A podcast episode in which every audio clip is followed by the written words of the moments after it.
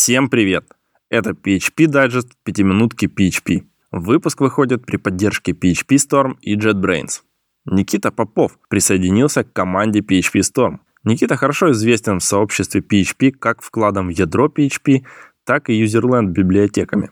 Например, библиотека FastRoute была создана им после попыток ребят продвигать роутер, написанный на C в виде расширения. Никита показал, что PHP тут не самое узкое место. И хотя на сегодняшний день уже есть реализации получше, например в Symfony, тем не менее библиотека Никиты все еще актуальна, а его пост о роутинге и регулярных выражениях очень рекомендую к прочтению. Еще вы, возможно, слышали о PHP-парсере. Это буквально он и есть парсер PHP на PHP. Конечно же, он интересен и сам по себе, но его важность для сообщества трудно переоценить. Парсер стал основой для многих других инструментов, таких, например, как статические анализаторы PHP Stan и Psalm, библиотека Beta Reflection, которая позволяет получить информацию о классах, не загружая их, инструмент для мутационного тестирования Infection, библиотека SuperClosure, которая позволяет сериализовать замыкание и много других инструментов. Что касается PHP, то еще в 5.5 Никита реализовал генераторы. Рекомендую перевод поста Никиты на Хабре о карутинах в PHP и совместной многозадачности. PHP 5.6 Никита реализовал две связанные возможности. Это функции с переменным числом параметров и распаковку аргументов. Дальше в PHP 7 Никита ввел абстрактное синтаксическое дерево в качестве внутренней структуры представления, а также он работал непосредственно над самим PHP 7 в виде проекта NG вместе с Дмитрием Стоговым и еще одним участником core команды, азиатское имя которого я, к сожалению, не знаю, как произнести.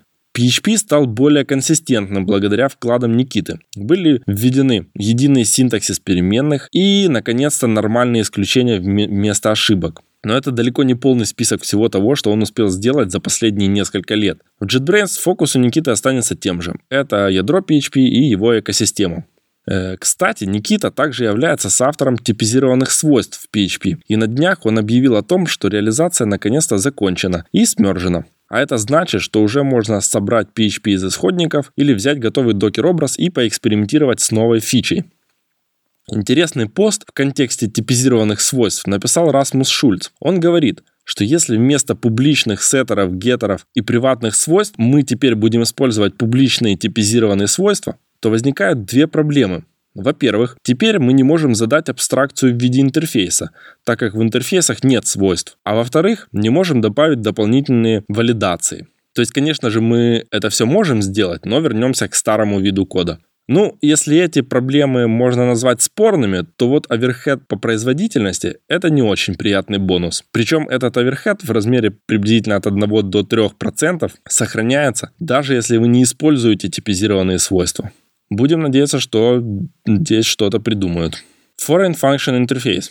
Несмотря на опасения по поводу безопасности и стабильности этой возможности, голосование прошло успешно и предложение принято. А значит, FFI будет доставлен в следующем мажорном релизе. Вообще, PHP 7.4 уже сейчас выглядит весьма, весьма впечатляюще. Известно, что в нем точно будут предзагрузка, FFI, типизированные свойства, более консистентные типы и оператор присвоения с проверкой на null. Огромное спасибо всем core разработчикам и будем надеяться, что это еще не все. Среди релизов отмечу обновление всех веток PHP, включая как недавно вышедший PHP 7.3, так и уже не поддерживаемый 5.6. В последнем вышло обновление с исправлениями проблем безопасности.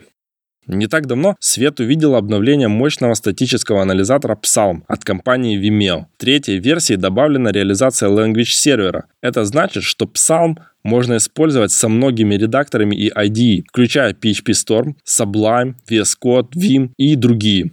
Ну и еще одна новая фича – это baseline, то есть возможность фиксировать начальное состояние. Очень полезно, если вы хотите внедрить статический анализ в крупном legacy проекте. Понятно, что исправить все, все сразу вы вряд ли сможете, но зафиксировав начальное состояние, можно легко исправлять свежие проблемы.